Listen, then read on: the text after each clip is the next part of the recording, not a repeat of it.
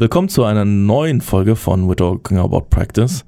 Äh, mein Name ist Benny Teinekamp ähm, und wie immer an meiner Seite Ferdinand Albrecht. Willkommen, Ferdi. Hi. Willkommen, willkommen, willkommen. Wir haben jetzt schon länger keinen Podcast mehr aufgenommen, gell? Fühlt sich ein bisschen fremd an. Echt, ja? Ja. Ein bisschen schon, da kann ich dir zustimmen. Wir waren aber bei dem Urlaub. Wie war dein Urlaub, Ferdi? Ja, ganz gut. Eigentlich relativ entspannt, aber zu kurz. Aber Ja. Ich habe es geschafft, eine Woche mich wenig mit Sport so auseinanderzusetzen. Dann bin ich jetzt äh, Freitagabend zurückgekommen. Hat mich der Schlag getroffen, Ferdi. welcher Schlag denn? meine, äh, meine 76ers aus Philadelphia und Ben Simmons. Der Krieg geht weiter. Er ist Bin ein natürlich, bisschen nervös. natürlich kritisch. Genau. Alle, die mich nicht kennen, ich bin großer 76ers-Fan und Ben Simmons, äh, wahrscheinlich der beste Point Guard gerade in der NBA. Ähm, der beste Point Guard in der NBA. Ähm, macht gerade ein bisschen Turbulenzen und, und Ferdinand und ich haben uns die Frage gestellt, haben uns deswegen heute auch hier zusammengesetzt und müssen die Frage gestellt, darf er das? Darf das sein? Und ähm, das wird das Thema für die heutige Folge sein. Let's go. We talking about practice.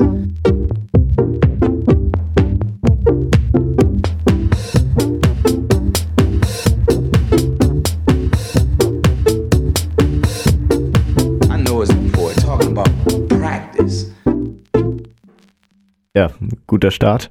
Ich muss sagen, ich bin absolut voreingenommen. Ich hasse Ben Simmons. Deswegen kann die Sache jetzt nur, nur gut werden. Aber Ben, lass uns doch mal darüber reden. Lass uns über Ben reden. Ähm, der, der Junge macht gerade wilde Sachen. Der ist gerade in LA, sitzt gerade ein bisschen aus, hat gemeint, er will nicht unbedingt die Saison spielen. Er will nicht mehr für die Philadelphia 76ers spielen. Äh, er fordert einen Trade ein. Ähm, das Ganze ist jetzt nochmal ein bisschen eskaliert, ne? Jetzt ist Joel Embiid, Tobias Harris und Matthias Thibault, die wollten jetzt mal schön nach LA fliegen.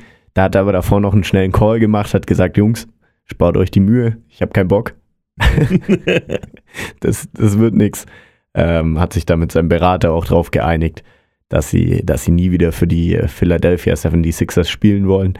Ähm, ich finde es gut, weil ich bin Philly-Fan, aber Ben Simmons äh, ist nicht mein Lieblingsspieler, ähm, im Gegensatz zu dir. Und da, da kommt natürlich die große, große Frage auf, wie viel Macht Spieler eigentlich im, im Sport oder in einer Organisation be besitzen sollten. Wir haben es auch mit verschiedenen anderen Beispielen gesehen, wie Gareth Bale, der lieber golfen geht als spielen am Spieltag, ähm, oder Usman Dembele bei, bei Dortmund damals. Ähm, sehr, sehr ähnliche Fälle. Und ja, da würde ich die Frage erstmal an dich weiterleiten. Wie viel Macht sollen sie haben? Also erstmal regt mich das wahnsinnig auf. Also wirklich, es ist, vielleicht ist es auch zu sehr Trainerperspektive, aber die, die, was mich am meisten nervt, ist, dass die Fälle sich ja häufen. Ja. Du hast ja sicher in jeder NBA-Saison mindestens zwei, drei Spieler, die denken, jetzt muss ich weg. Jetzt, jetzt muss es sein. Äh, Im Fußball, glaube ich, wird es auch immer häufiger.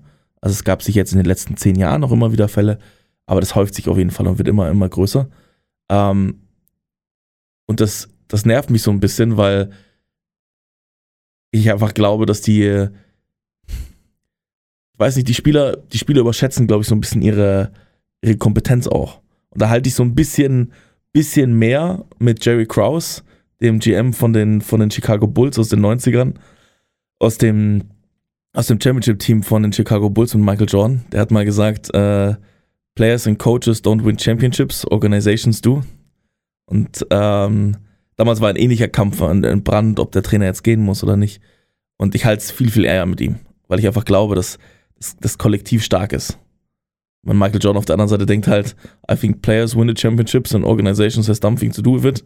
Don't get me wrong, aber am Ende des Tages sind halt die Spieler. Aber gut, Michael Jordan hat auch gesagt, der, nachdem er gesagt bekommen hat, there's no I in Team, hat er auch gesagt, but there's a me in that motherfucker. Also, ich weiß nicht. Also ich, ich glaube einfach, dass es viel, viel, viel, viel größer und ich glaube, dass die, dass das, dass das Kollektiv am Ende, am Ende Erfolg ist. Gerade in Teamsportarten ist es, glaube ich, immer so. Ähm, ich glaube, die meisten Leute, die, die ganz, ganz groß rausgekommen sind, wären nie so groß gewesen. Ich meine, Russell Westbrook ist sicher jemand, der ähm, alleine sehr, sehr erfolgreich ist. Er gewinnt halt trotzdem keine Meisterschaften. Und ich glaube, da gibt es einen großen Grund, da gibt es einen großen, großen, äh, ähm, eine große Korrelation dazwischen. Also da fehlt meistens so ein Piece, was das Ganze so verbindet und deswegen glaube ich, dass das Kollektiv am, am Ende immer am stärksten ist. Und wenn jetzt dieser Ben Simmons denkt da, nur weil er ein bisschen ausgebuht wurde, ähm, muss, er, muss er jetzt gehen, finde ich das sehr, sehr traurig. Jetzt haben wir natürlich ein Problem. Jetzt hast du natürlich meinen Lieblingsspieler genannt. Und der hat es ordentlich hinbekommen mit OKC, mit dem Trade. Und da kam es nicht zu Problemen. Was, was ich mich einfach nur frage, ist, braucht ein Spieler dann einfach, braucht er das Scheinwerferlicht auf sich? Um, um, oder, oder ist er einfach unzufrieden oder muss er bestätigt werden? Oder ist es wirklich einfach so das, das letzte Mittel? Das, das verstehe ich manchmal nicht, aber ich glaube, da hat man auch sehr oft einfach zu wenig Einblick am Ende des Tages. Ich glaube, man muss darüber aufrollen. Was also ich glaube, und das, das wollen wir heute in der Folge auch so ein bisschen machen, das so ein bisschen aus verschiedenen Dimensionen oder Perspektiven noch betrachten. Weil ich glaube, bei, bei Ben Simmons muss man ja sagen, ich meine, es hat ja alles angefangen mit diesem einen Dank, richtig? Ich glaube, Conference Finals waren es, oder? Ja, ich glaube schon. Ähm, er läuft, ich glaube, 88, 87 oder sowas und verweigert halt einen offenen Dank. Ja. Ähm, und das hat ja dafür gesorgt, dass die Fans reagiert haben, dass der Trainer in der Pressekonferenz nicht wusste, was er sagen soll. Ja. Und ich glaube, dass, dass das jetzt an seinem Ego nagt, dass das so ist. Ja? Ich weiß ja nicht, was da hinter den Kulissen abgelaufen ist, das weiß ja keiner.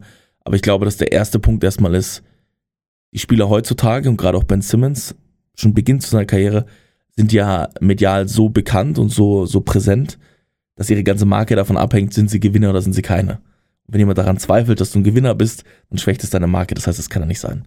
Und ich glaube, dass das, dass das der entscheidende Punkt ist, aber ähm, für Ben Simmons jetzt. Ja? Ähm, aber ich glaube, das Ganze ist dann doch häufiger, glaube ich, nochmal ein bisschen, bisschen, bisschen weiter. Ganz kurz, welche Gründe würdest du sehen, die das Verhalten legitimieren würden? Weil er hat ja, glaube ich, nur vier Jahre Vertrag. 170 Millionen würde er in diesen vier Jahren noch verdienen, wenn er bleiben würde. Wieso sollten Spieler das Recht haben, sich rauszustreiken aus, aus ihren Verträgen? Gibt es da Gründe, wo du sagen würdest, da wäre das okay? Ich finde, wir haben viel über das Thema Kommunikation gesprochen. Wenn jetzt ein, eine Organisation sagen würde und von Anfang an kommuniziert, ähm, wir wollen mit dir arbeiten, wir wollen den Championship mit, mit dir approachen, wir wollen da hinkommen ähm, und dann äh, über seinen Kopf weg Entscheidungen zu treffen, ohne ihn zu informieren. Ohne genau das, was davor anscheinend gut geklappt hat, nur auf eine Situation jetzt umkippen zu lassen. Ähm, und dann direkt einfach, sage ich mal, in einer Art und Weise äh, ihn so ein bisschen ausklammern zu wollen. Ich glaube, das ist ein Punkt, der, wenn das Selbstbewusstsein eh schon angeschlagen ist an dem Punkt, Spieler einfach nur zu Weißglut bringt. Ob das am Ende des Tages gerechtfertigt ist oder nicht, würde ich jetzt nochmal dahinstellen. Ähm, aber das ist ein Punkt, wo ich sagen würde, da kann ich das dem Spieler nicht mehr unbedingt böse nehmen, dass er so reagiert, wie er reagiert.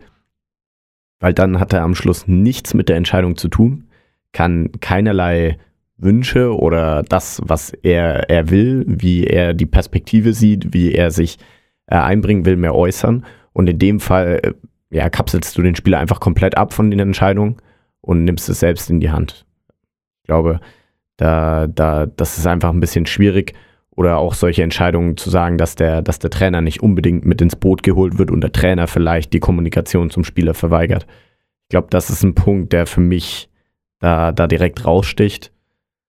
Einen anderen Punkt wüsste ich jetzt gar nicht. Aber ist es ein, okay, ich meine, ganz, es gibt ja ganz offensichtliche Punkte. Ja. Jetzt sagen wir mal, wenn jetzt der, äh, der Präsident des Clubs oder der Besitzer des Clubs rassistisch wäre zum Beispiel. Genau. Also solche Punkte, denke ich, sind für mich, für mich klare Punkte. Oder wenn, wenn der Trainer ganz klar gegen moralische Vorstellungen, dann könnte ich mir das vorstellen. Damit wäre ich einverstanden. Ja. Aber was ich mir so denke, ist, jetzt Ben Simmons hat ja durchaus Schwächen, die man mit viel Arbeit auch ausgleichen könnte. Also, wer mal Basketball gespielt hat, wenn man den Ball halt öfters auf den Kopf wirft, dann wird man halt irgendwann besser. Und so schlecht wie Ben Simmons gerade wirft, ist ja.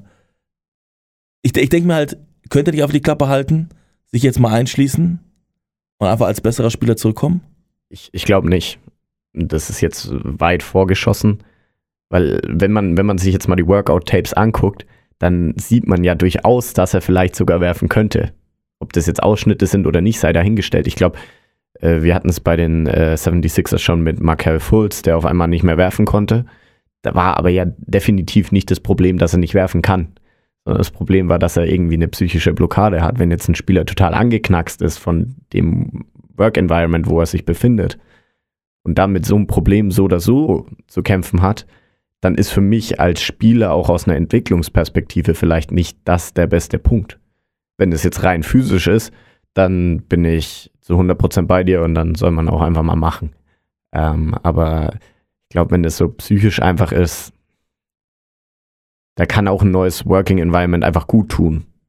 Wo man vielleicht auch erstmal weniger, sag ich mal, Mhm. Verantwortung hat. Zum Beispiel die Warriors.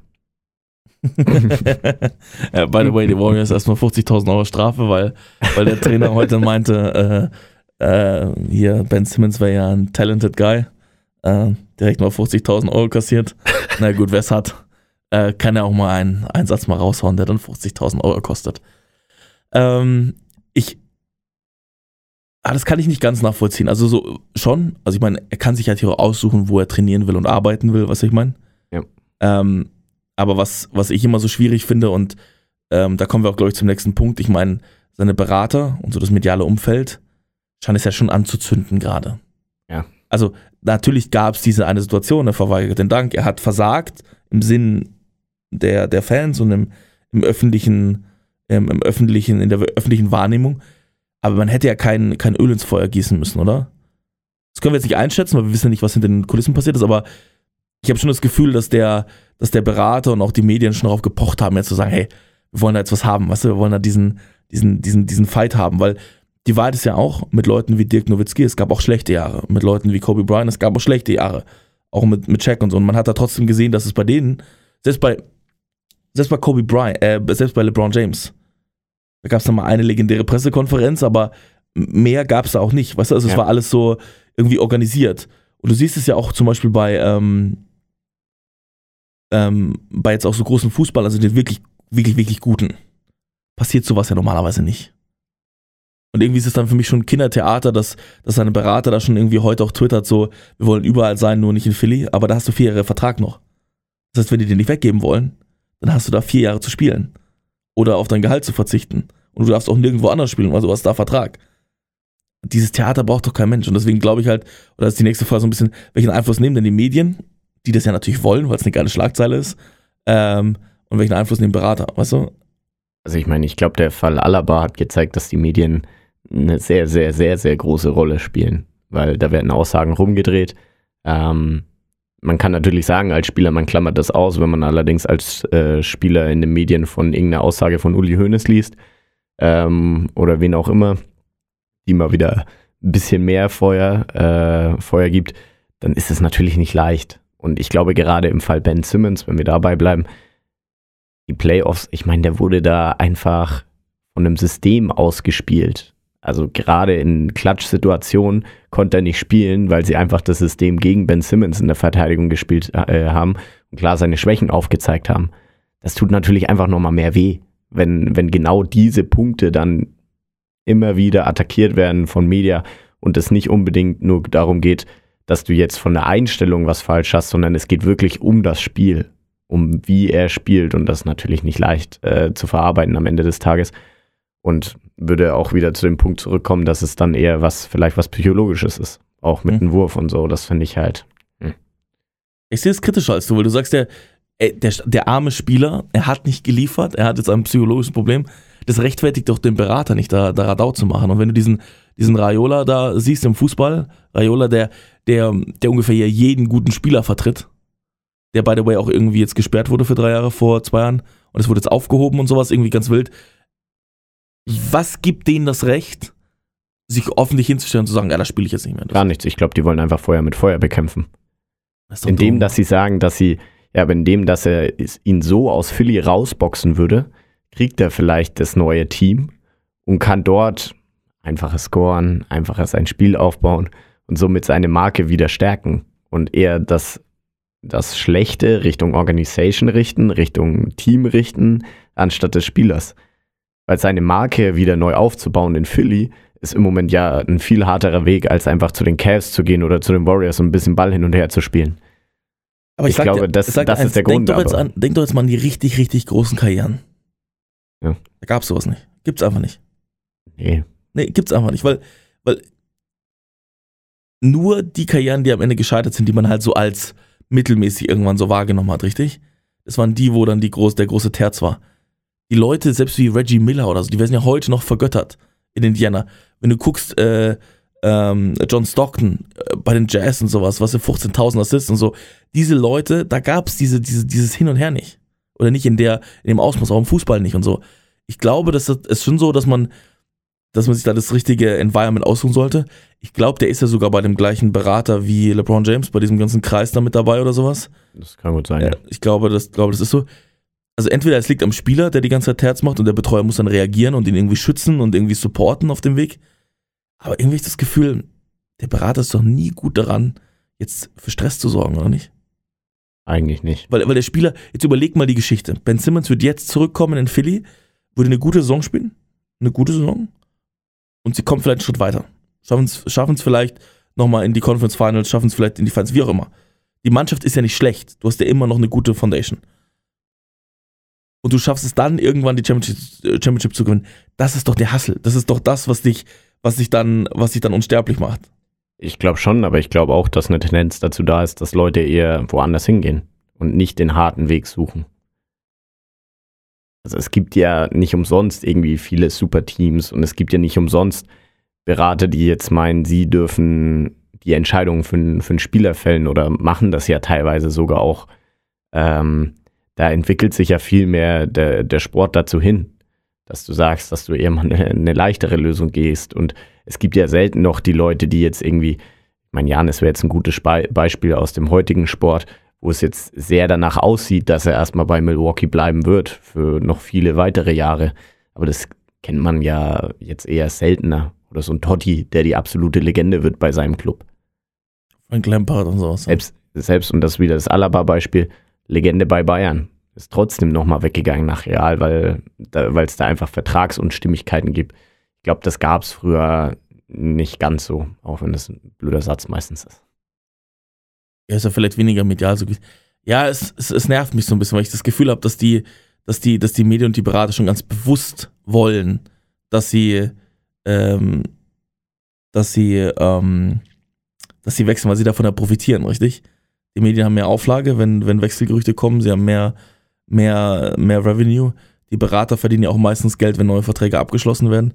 Das heißt, irgendwie, irgendwie gefällt mir das nicht. Ich finde es. Ich finde es halt aus einem Organisationspunkt sehr schwierig, gerade wenn du ein gut, gutes Working Environment entwickelst, wie es ja doch schon in Philly der, der, der Anschein war. Ich meine, Ben Simmons ist jetzt nicht jemand, der wenig arbeitet.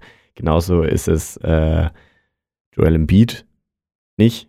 Auch der Supporting Cast ist also, nicht so schlecht. Doc, Doc Rivers macht erstmal immer einen guten Job, was das Team angeht, hat man das Gefühl, zumindest im Teamgefüge und so weiter.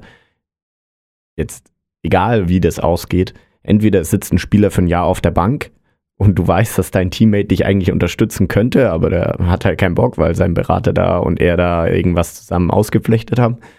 Oder der geht einfach weg und ihr kriegt einen Scheiß-Trade, weil Fakt ist, ein guter Trade wird es wahrscheinlich nicht werden. Also, da müssen sie schon richtig ballen, die Organisation. Ähm, und irgendwie stört das einfach dem, dem, dem Organisation, den Teamfluss, es stört dem, den Arbeitsumfeld. Und das ist doch eher der Punkt, dass, dass aus der Situation, die jetzt angefechtet wurde, es gibt eigentlich nicht das beste, die beste Lösung und es wird auf jeden Fall schaden, egal wie es ausgeht. Ja, und Ben Simmons wird wahrscheinlich zu einem Team gehen, was schlechter ist als die 76ers. Also auch aus seiner Perspektive jetzt allein zu sagen, okay, klar, er hat dann vielleicht mehr Spielzeit, mehr Ruhe und sowas, aber ähm, er wird wahrscheinlich trotzdem zum Team, was schlechter ist. Was wir haben jetzt darüber gesprochen, die Spieler haben viel Macht oder können medial sich präsentieren, sie können es ja scheinbar tun. Die Frage, müssen sich die Organisationen erpressen lassen?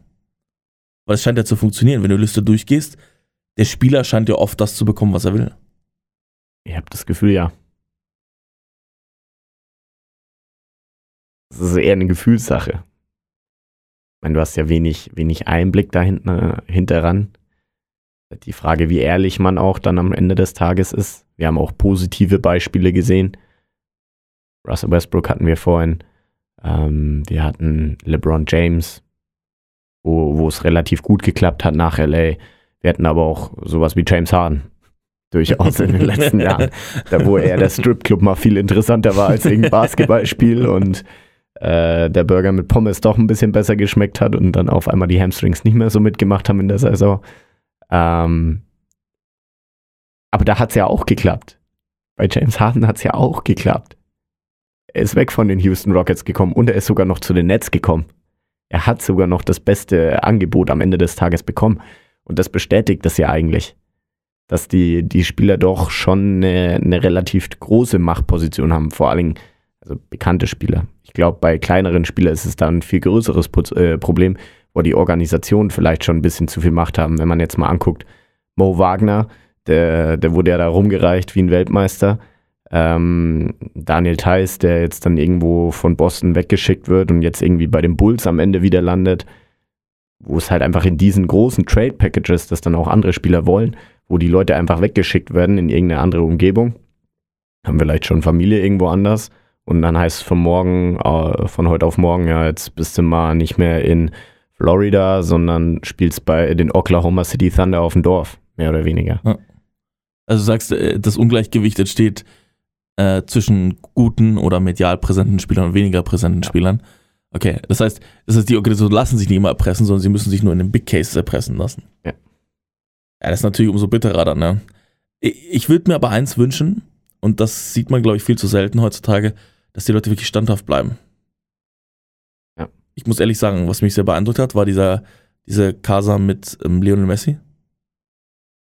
Ähm, ich meine, sie konnten auch nichts machen. Ich meine, sie waren ja rechtlich auch irgendwie eingeschränkt durch dieses Salary Cap, aber das, also der ist ja wirklich vielleicht das größte Sport-Idol, was jetzt bei einem Club war über längere Zeit, was es jetzt aktuell gibt, oder? Also mehr geht doch nicht. Und dass der geht, er wollte ja scheinbar nicht gehen, also er war irgendwie schon irgendwie bereit, auch wieder zu unterschreiben. Deswegen, deswegen glaube ich, würde ich mir mehr wünschen, dass Organisationen in die Situation kommen, dass sie, dass sie das tun müssen oder einfach konstanter bleiben, weil ich habe das Gefühl, dass so solche Teams wie so Long-Term die Spurs zum Beispiel immer überhalb ihres Niveaus gespielt haben, weil bei denen gab es sowas nie. Würde halt auch wieder zu dem Punkt zurückkommen, irgendwo eine, eine gute Consistency zu haben wo wir schon, schon öfters drüber ja. gesprochen haben, wenn du einfach konstant an irgendwas arbeitest, hm, Spiele entwickelst, Organisationsstrukturen entwickelst, äh, dein, dein Arbeitsumfeld entwickelst mit, ohne dass du große Zwischenfälle hast, einfach erfolgreich bist. Und das ist ja auch wahrscheinlich ein Ding, und darüber haben wir auch schon gesprochen, der Miami Heat, die es einfach geschafft haben, ein gutes Arbeitsumfeld zu entwickeln. Und solange da kein großer Skandal ist, ist da spricht auch nichts dagegen. Da kann auch mal ein Spieler kommen, da kann auch mal ein Spieler gehen, da kann Jimmy Butler dazukommen. Da, die können traden, wie sie wollen und das haben sie gemacht. Und trotzdem funktioniert der Laden. Ne, ich, ich, glaube, das ist der entscheidende Punkt. Also, dass du, wenn du als Spieler dorthin gehst, dann weißt du, das passiert hier nicht. Ja. Das mache ich hier nicht. Ja. Und ich glaube, ich glaube, dass das ganz, ganz viele vielleicht schon verpasst haben. Wahrscheinlich auch wieder dem geschuldet. Ich meine, wir hatten in meiner Texans-Folge, glaube ich, darüber, darüber gesprochen habt. Die meisten GMs, die dann Entscheidungen treffen, sind ja meistens auch austauschbar und die meisten Manager auch in der Bundesliga, ja. ob jetzt Fußball, ähm, Basketball, das Eishockey ist, völlig egal eigentlich. Du bist ja trotzdem austauschbar und ich glaube, dass die meisten Leute vielleicht nicht die Position haben im Club, um das zu tun. Aber gerade das Ownership, wenn du sagst, okay, ich habe klare Werte, dann, dann mache ich das halt einfach nicht. Ja. Was ganz spannend ist, ich habe ja mit diesem Zitat auch angefangen von Jerry Krause und dem Players and Coaches Don't Win Championships Organizations Do. Ich glaube, eins darf man auch nicht unterschätzen und das wird ihm ja so ein bisschen nachgesagt. Äh, Jerry Krause war dieser GM, der das Team zusammengestellt hat, der erst auch alle Leute zusammengebracht hat. Phil Jackson, Michael Jordan und so. Der hat den Leuten auch allen die Chance gegeben, ja. Ähm, dass der am Ende enttäuscht war, dass er immer im Schatten stand, nie, nie sozusagen Recognition dafür bekommen hat. Und ich glaube, das ist eine Sache, mit der einfach auch die Organisations leben müssen. Du arbeitest halt viel, du tust alles dafür, du musst im richtigen Moment den Leuten eine Chance geben, die dann erfolgreich sind. Und Du musst einfach akzeptieren, dass keiner dir gratuliert. Du musst damit leben, dass keiner dich als den Entscheider sieht.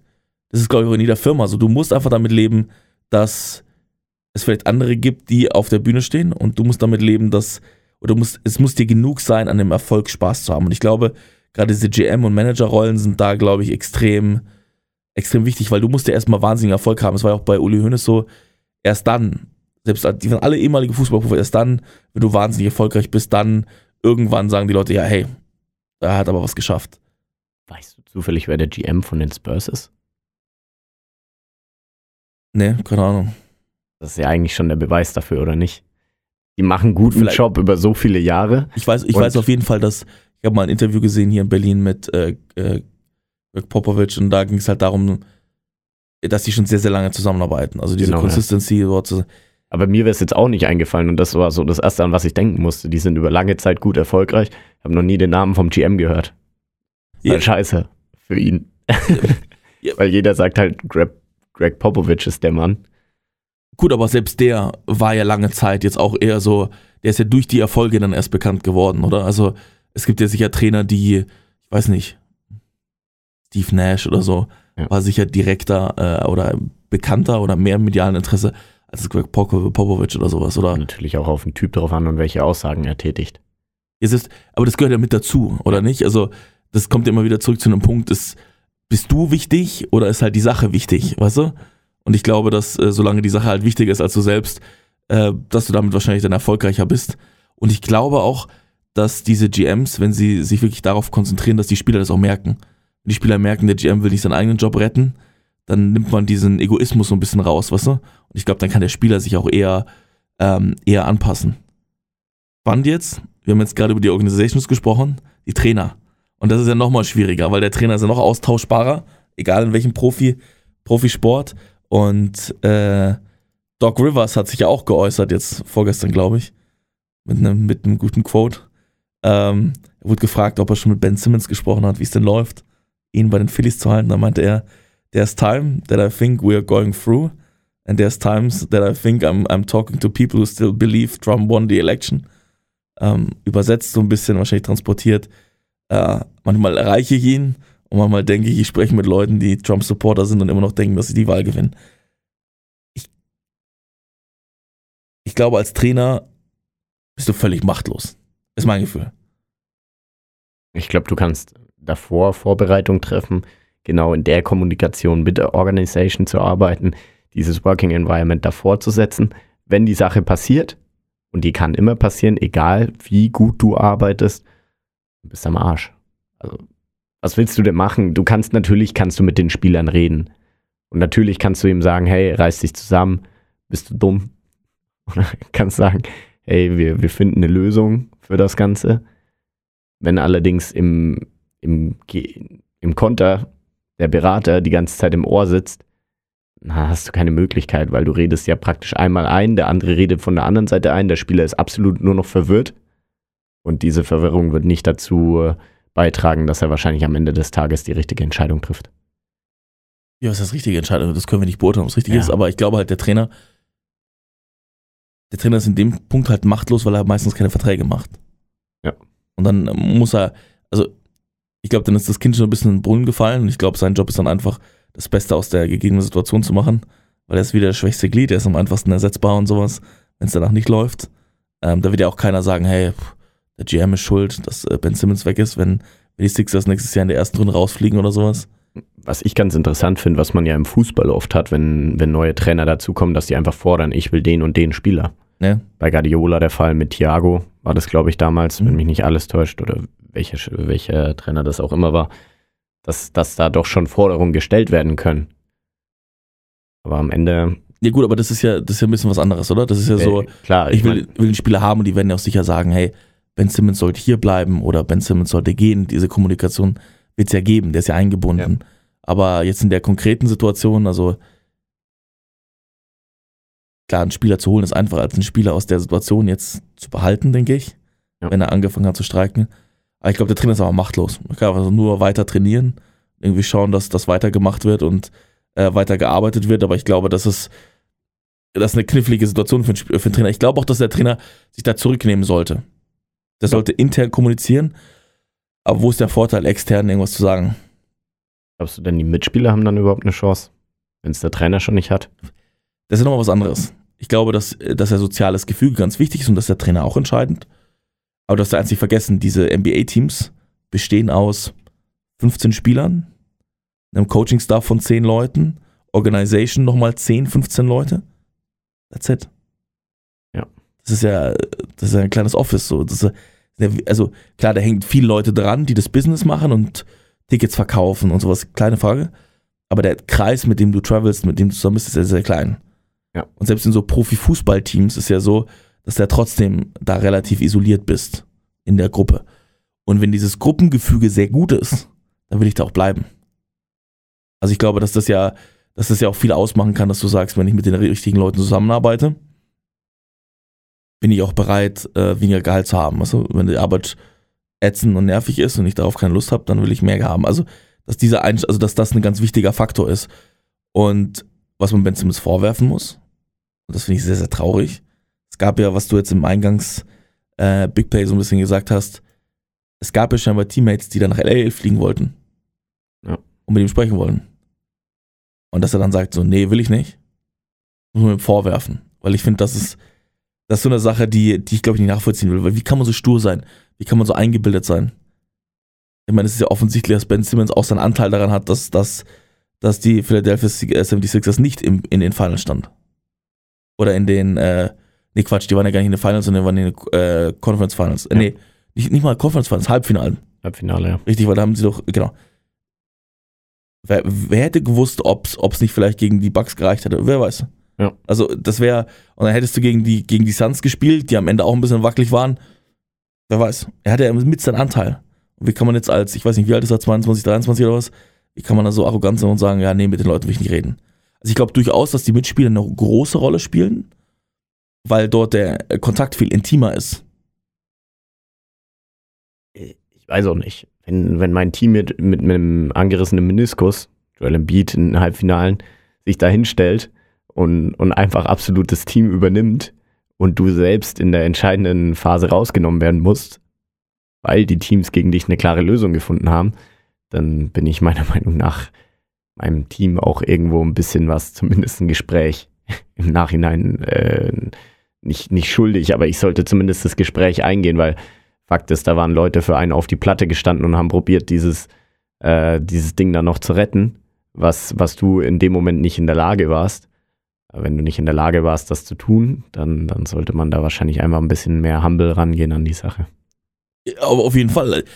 Ich glaube dass, dass, dass Teamspieler gerade auch jungen Leuten so eine Guidance geben können. Weißt du, also ich glaube, dass zum Beispiel, es gibt ja auch immer wieder, dass so, dass so Spieler so eine so Art Mentoren haben. Ja. Ähm, am Ende redet natürlich jeder von einem Mentorship. Hey, Michael Jordan hat dann Kobe bei einem All-Star-Game mal, mal einen Wackler nochmal gegeben, nochmal hier ein bisschen Ankle-Breaker und dann haben sie ein bisschen zusammen gelacht und so ich glaube, dass ganz, ganz viel aber auch über ältere Spieler in so einem Team passiert, weißt du? Ähm, die einfach den Leuten viel mitgeben, gerade in den ersten paar Jahren der Karriere und sowas. Und ich glaube, danach haben diese Spieler auch eine gewisse Verantwortung, das Team so ein bisschen zusammenzuhalten. Dass so ein junger Spieler mal durchdreht, okay, passiert. Aber ich glaube, dass das ganz, ganz wichtig ist, dass diese Leute da sind und dass dieses Umfeld die Leute sozusagen mitnimmt. Und darfst du nicht vergessen, ähm, äh, Physiotherapeut, ein, Co-Trainer, ein Assistant Coach, der Trainer selber natürlich, aber auch die anderen Leute drumherum glaube ich, kann man so ähnlich stellen wie die Mitspieler. Schaffst du das Umfeld sozusagen passend zu machen, dann, äh, dann hast du, glaube ich, eine ganz gute Chance. Und dann drüber hast du natürlich die Organisation, die sozusagen das Ziel, die Mission festlegt, zusammen mit dem Trainer. Ähm, und dann der Supporting Cast sozusagen drumherum. Ich glaube, deswegen glaube ich, wären die Mitspieler, hätten die ein besseres Verhältnis, dann würde sowas nicht passieren. Dann würde diese Schlammschlacht nicht passieren. Weil du dir selber denken würdest, hey, ich schade jetzt auch den Leuten. Aber wenn es nicht vorhanden wäre, dann würde ich anders reagieren, glaube ich. Weißt du? Also, ich glaube, das ist, Deswegen ist, ist diese Komponente, glaube ich, extrem wichtig sogar, wie du dich verhältst und bist du bereit, so eine Schlammschlacht einzugehen oder bist du halt nicht. 100 Prozent. Ich glaube sogar, dass wir genau dieses Verhalten äh, mit dem Verbund äh, in Spielern und so weiter auch im, gerade im Fußball, im Amateursport sehr oft haben. Dass, dass Spieler einfach Angebote für Geld bekommen und deswegen weggehen. Ich glaube, genau da, da wäre es ein Lösungsansatz, dieses Bündnis zu haben, diese Community zu haben aus verschiedenen Leuten, die ja im Fußball durchaus möglich sind, Trainer, Co-Trainer, Physiotherapeut Mhm. und so weiter und so fort, weil die, weil die Mittel dazu da sind. Ähm, ich glaube, genau das ist der Punkt, dieses Mannschaftsgefüge zu schaffen, um eben diese Fälle zu verhindern, weil Fakt ist, dass es ja doch auch schon tatsächlich im Amateur, Amateursport äh, vorkommt. Ja, sicher, aber ja, hundertprozentig, glaube ich auch. Was ich viel spannender finde auf der anderen Seite ist, ähm, wir haben jetzt viel so über so Spieler gesprochen und Trainer gesprochen, Medien, Berater und so. Ich glaube, der Sport aktuell hinkt an einer anderen Stelle und das sind so größere Regeln. Also, was machen Ligen, was machen Verbände und so. Da hat die NBA ja eigentlich eine Tradition von relativ straffen Regeln. Also, die, die können ja durch diese Eigentümerstruktur relativ einfach Entscheidungen treffen. Ähm, aber selbst da scheint ja so Wegstreiken und sowas immer noch möglich zu sein. ähm, das zu tun. Aber gerade im Fußball sehen wir ja, dass solche Ansätze wie jetzt gerade bei äh, mit La Liga und Barcelona und sowas, ähm, durch dieses Salary Cap, dass der Vertrag nicht geschlossen konnte äh, mit, mit Messi, ja durchaus auch helfen, solche Situationen so ein bisschen, weiß nicht, tougher zu regeln. Und ich würde mir wünschen, dass die, dass die Ligen und die Verbände noch viel, viel mehr Einfluss nehmen. Ich habe sogar das Gefühl, dass in der NBA nochmal deutlich besser als in der NFL funktioniert. Ja. Aber es ist trotzdem nicht genug. Ich habe das Gefühl, die NBA hat eigentlich ein relativ klares Mhm. Management im, im Gegensatz zu dem, aber die Regeln sind halt einfach nicht gut. Ja, oder sie sind so. Oder Ja, ich, ich glaube, das entwickelt sich auch und ich glaube, da hat sich auch einiges getan. Aber sie kommen ja viel besser damit klar als, als andere Ligen, also jetzt äh, oder Fall. andere Sportarten auch. Ich meine, natürlich hast du immer mal diese, diese, diese Lockout-Geschichten und sowas, wo dann, wo dann diese Geschichten passieren. Aber ich glaube, es ist auch wichtig, dass man sich dann einigt, weil die Wahrheit ist, dass die Spieler das ja auch tragen, die Liga und die Verbände. Also äh, LeBron James macht ja jedes Mal, wenn er irgendwo auftaucht, Werbung für die NBA. Also ich glaube, deswegen ist diese Beziehung ganz, ganz wichtig. Aber gerade im Fußball ist ja so, da sitzen, also im, anders, die amerikanischen Sportarten sind ja wenigstens ehrlich. Da sitzen reiche Besitzer, die treffen Entscheidungen. Gut, weiß ja jeder, es gibt klare Regeln, wie die miteinander zusammenarbeiten. That's it. Im Fußball ist ja so, da tut man ja so, wir haben Financial Fair Play, aber dann sitzt der Einzige, der der Financial Fair Play immer, immer vor die Tür scheißt, ist der Präsident der, der, der Cluborganisation. Ja, dieser, ähm, dieser Katari da von Paris. Hey, das kann nicht sein. Und ich glaube, dass, dass wenn wir dort strenge Regeln hätten, dass Sachen viel besser geregelt werden. Weißt du? Also wieso, wieso hat man nicht auch so eine noch strenge Regeln für so Transfer Deadlines, weißt du? Wieso hat man noch nicht strenge Regeln, wann die Spieler mit anderen Clubs reden dürfen und sowas, weißt du?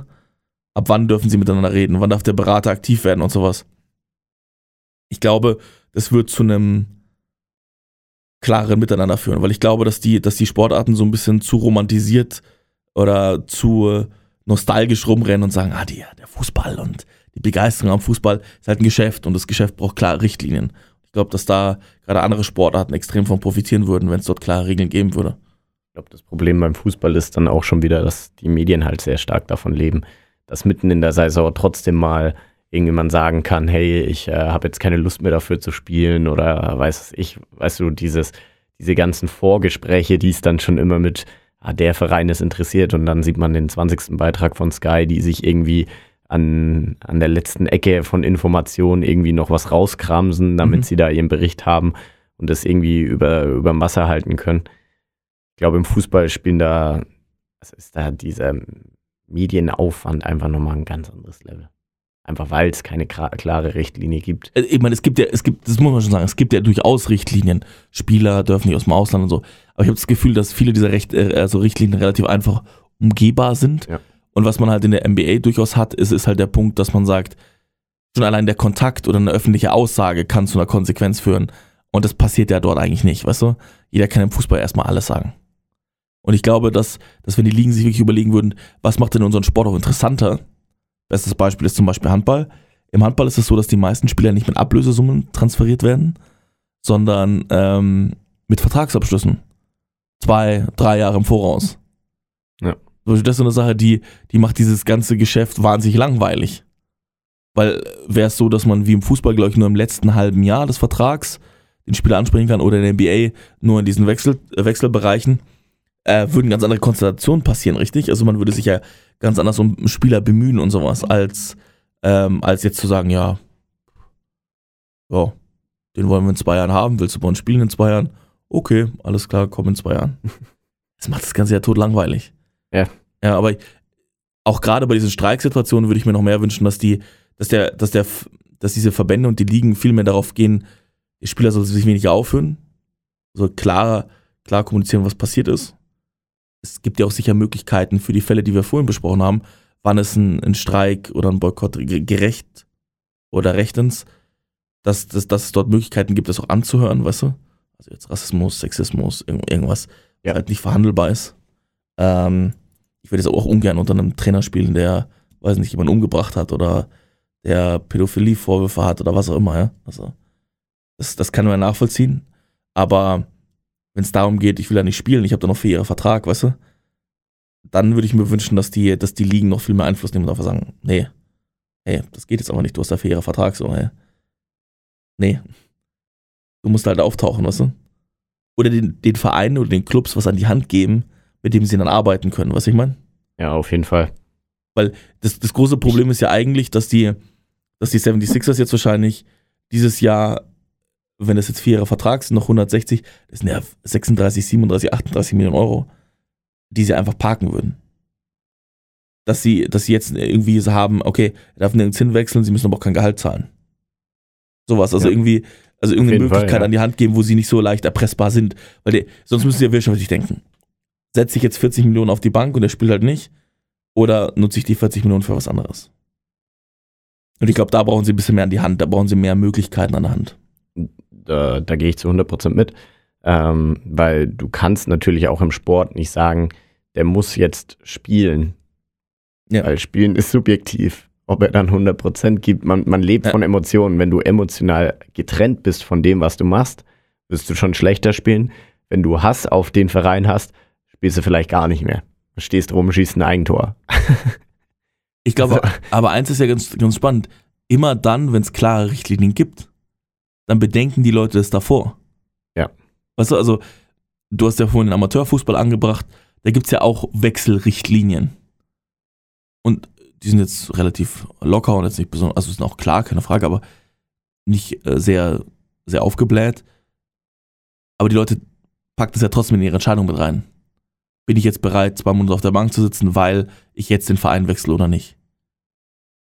weiß nicht, für, ich muss sagen, für mich als Spieler, da dieses einfach aussitzen, ich glaube, es gibt auch Spieler, für die würde sowas gar nicht in Frage kommen.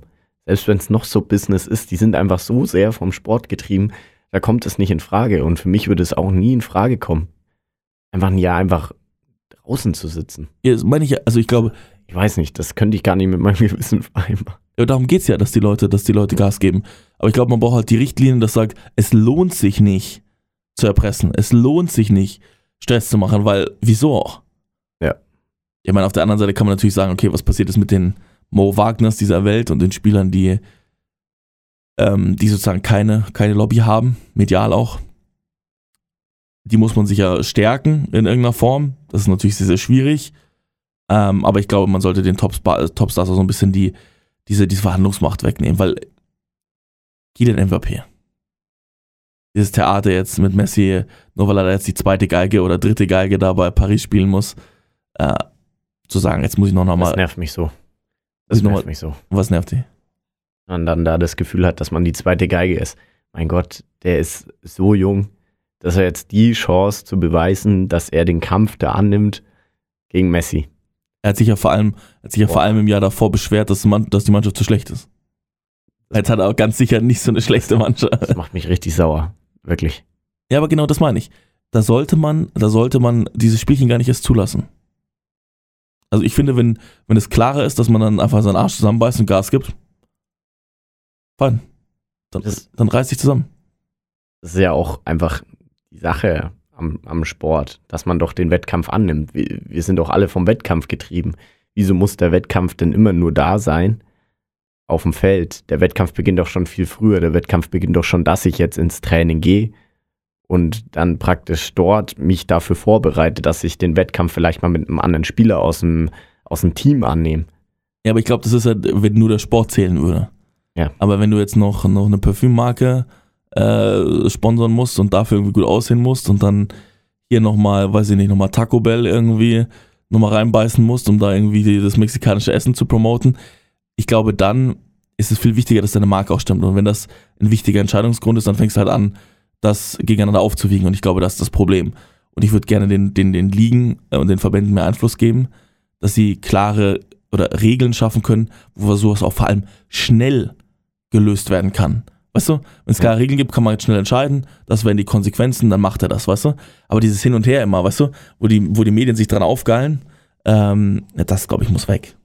Ich glaube auch, dass, dass da zum Beispiel meine Ansicht viel zu sportromantisch ist, sage ich mal, mit, mit diesem Wettkampf und so weiter, weil am Schluss ist es, wie, wie wir es schon eingangs gesagt haben, ja trotzdem Business. Aber es wäre halt schön, wenn es, genau wie du sagst, durch die Regeln dahin mehr wieder gehen könnte, dass Spieler äh, Entscheidungen davor überdenken und dass es dadurch einfach leichter wird.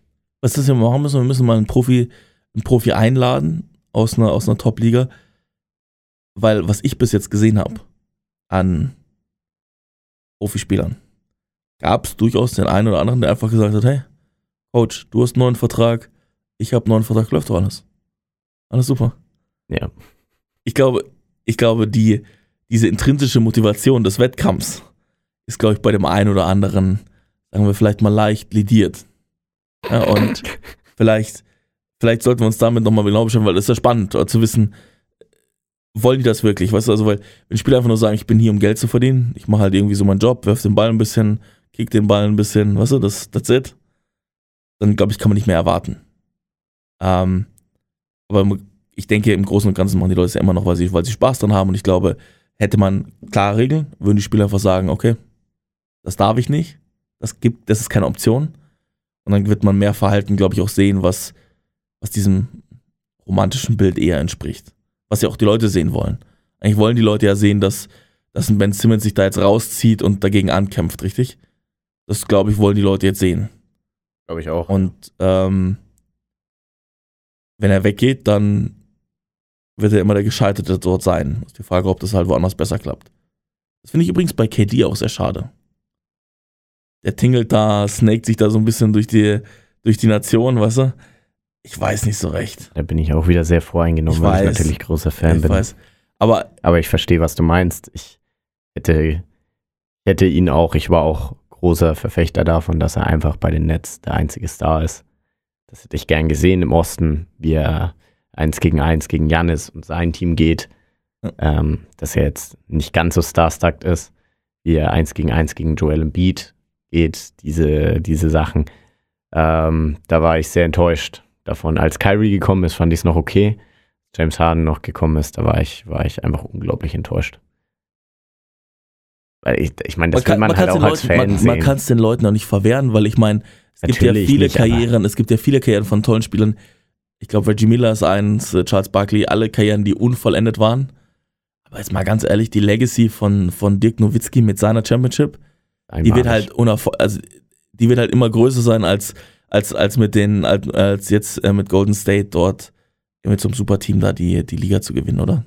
ich glaube, ist zumindest in jedem Sportfanauge die größere Legacy. Was man dann, wie man das dann bewertet in Statistiken oder sowas, spielt am Ende keine Rolle, weil es geht ja darum, wie wie es Fans und wie es andere Menschen am Ende des Tages bewerten. In der ja Goat-Diskussion, in der Goat-Diskussion wird es auch immer heißen, wann war es LeBron 2015, 2016 so kein Team gehabt. Äh, bitte verbessern mit den Zahlen, also mit den Jahren. Ich bin Ja. mir nicht sicher, wann es war, aber es gab ja dieses eine Jahr, wo er kein wirklich großes Team mehr hatte. Äh, Und trotzdem zu den Finals gekommen ist. Also Ja, das ist natürlich auch einfach schön zu sehen. Also ich denke da gerade ans, ans Jahr 18, war das letzte Jahr vor den Lakers, wo, wo J.R. Smith da den, den Ball einfach austribbelt. Das war ein Jahr, das war wo, später, oder? du, wo, wo, wo, war er, viel wo, später. Ja, genau, wo er, Ja. wo er drei Wasserbeater trifft in den Playoffs, die alleine irgendwie durch, durchjagt da Ja. und dann in Spiel 1 der Ball ein bisschen gedribbelt wird. Das ist natürlich Aber- kritisch, aber das Flu-Game von, von Michael Jordan, so, weißt Ja. du, so, er kommt nach der Basketballkarriere zurück und performt dann. Diese Geschichten bleiben halt hängen, glaube ich. Ja. Und ich glaube, deswegen, ähm, äh, deswegen glaube ich, würde das allen zugutekommen, hätte man dort strenge Regeln und auch ein, ein, ein anderes Verhalten. Weil am Ende des Tages, ganz ehrlich, wer profitiert von diesen Geschichten? Vielleicht der Berater, die Medien vielleicht punktuell, aber am Ende des Tages nervt es doch eigentlich alle. Ich denke schon, ja. Ich glaube auch nicht, dass die Spieler damit wirklich okay sind. Ist das so, glaubst du? Ich glaube schon, dass, also das kommt natürlich darauf an, wie der Antrieb ist, aber ich glaube, dass so ein Ben Simmons doch lieber Basketball spielen würde ein Jahr, als draußen sitzen würde und auch gerade eher ein klares Ziel vor Augen haben würde, als Mhm. irgendwo da zwischen Teams rum zu, Tingeln irgendwo, ja. rumzutingeln. Das ist ja eigentlich das, was dir am meisten Stress gibt. Wenn du nicht weißt, wo du hin willst, mit, mit deinen Talenten, egal wo das ist, Sport, Arbeit, whatever, dann, dann hast du erstmal Stress, weil dann hast du keine klare Richtlinie und dann schwebst du irgendwo dazwischen und dann kommt auch nichts bei raus. Und das ist ja eher nervig Glaubst du, im semi-professionellen Bereich haben wir ähnliche Geschichten schon? im Fußball, ja. Ich glaube gerade so, wenn so anfängt, die, die Schwelle, wo es anfängt, Spieler bekommen Geld, Spieler bekommen kein Geld. Ich glaube, das ist das, was schwierig ist. Und was auch noch viel schwieriger ist, ist ähm, Jugendspieler, die von, von Fördervereinen kommen, die mal bei guten Vereinen in der Jugend gespielt haben und dann vom Dorfverein abgekauft werden und dafür Geld bekommen, statt weiter in sich zu investieren und vielleicht in die höhere Ligen zu gucken, gleich einfach irgendwo Geld zu verdienen, um, um dorthin zu gehen und dann praktisch weiter sagen wir, als Wechsel, Wechselspieler leben und von, von Team zu Team zu Team gehen. Ich glaube, da haben wir schon ein großes Problem, weil mehr Geld ist gleich Wechsel, weil da gibt es noch weniger Vorschriften äh, am Ende des Tages. Und äh, da, da hat man das schon und da ist halt die, die Organisation im Vordergrund. Was kann ich als Organisation tun, um Spieler zu halten? Dass dem Spieler bewusst, bewusst wird, es geht nicht nur um Geld, ob das jetzt das Team ist, ob das das Staff ist, ob die Entwicklungsphase der Spieler das ist und so weiter und so fort. Ähm, ich glaube, an der Stelle müssen wir vielleicht auch mal uns, uns, uns selbst ein bisschen auf die Schulter klopfen, ähm, weil ich glaube, dass wir ein ähnliches Konzept haben. Wir probieren so gutes Training wie möglich zu machen, sind aber finanziell wahrscheinlich relativ eingeschränkt. Und das ist das, wovon wir gerade leben, dass wir es irgendwie probieren, Spieler zu entwickeln und so weiter und sie darüber an Verein zu binden. Und das ist auch das, was vielleicht viele andere einfach verfolgen sollten, anstatt einfach nur Geld zu nehmen und das für, für Spieler wieder rauszuhauen. Ich glaube, die Spieler bleiben dann, wenn es einen Grund gibt, dafür zu spielen. Ja. Und der Grund oder der monetäre Grund ist meistens relativ kurzlebig. Ja. Also am Ende des Tages. Also ich glaube, dass das, dass das ein ganz wichtiger, ganz wichtiger Punkt auch für den Amateursport ist. Aber Ähm, einfach eine Ide- Identität zu schaffen in Ja. einem Verein, die Spieler mit dieser Identität zu verknüpfen, das ist dann wahrscheinlich der wichtigste Punkt an der Geschichte, um zu sagen, hey, du bist hier Teil von irgendwas, was ein gewisses Ziel hat, was was erreichen will, was vielleicht aber auch einfach nur als Team den Sport leben will. Ich glaube, das ist ja so zum Beispiel im Fußball ein ganz en- entscheidender Punkt. Du willst als Team vielleicht den Sport leben, weil die große Karriere wird es vielleicht nicht mehr, aber du hast halt Bock, einfach in der Liga mitzuspielen. Du hast da Bock, äh, ein gutes Vereinsleben zu schaffen und so weiter und so fort. Das ist ja für viele ein, ein sehr, sehr wichtiger Grund und ein sehr, sehr guter Grund.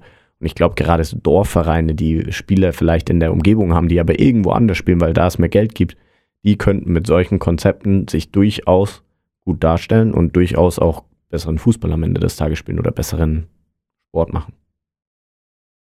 Das ist ein guter Schlusspunkt. Glaube ich auch. Alright. Wir haben noch für die nächsten Folgen einiges geplant.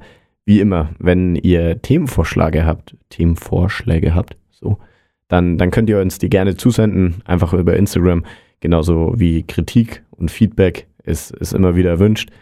Ähm, man darf natürlich dem Podcast auch einfach mal folgen, das wäre schön.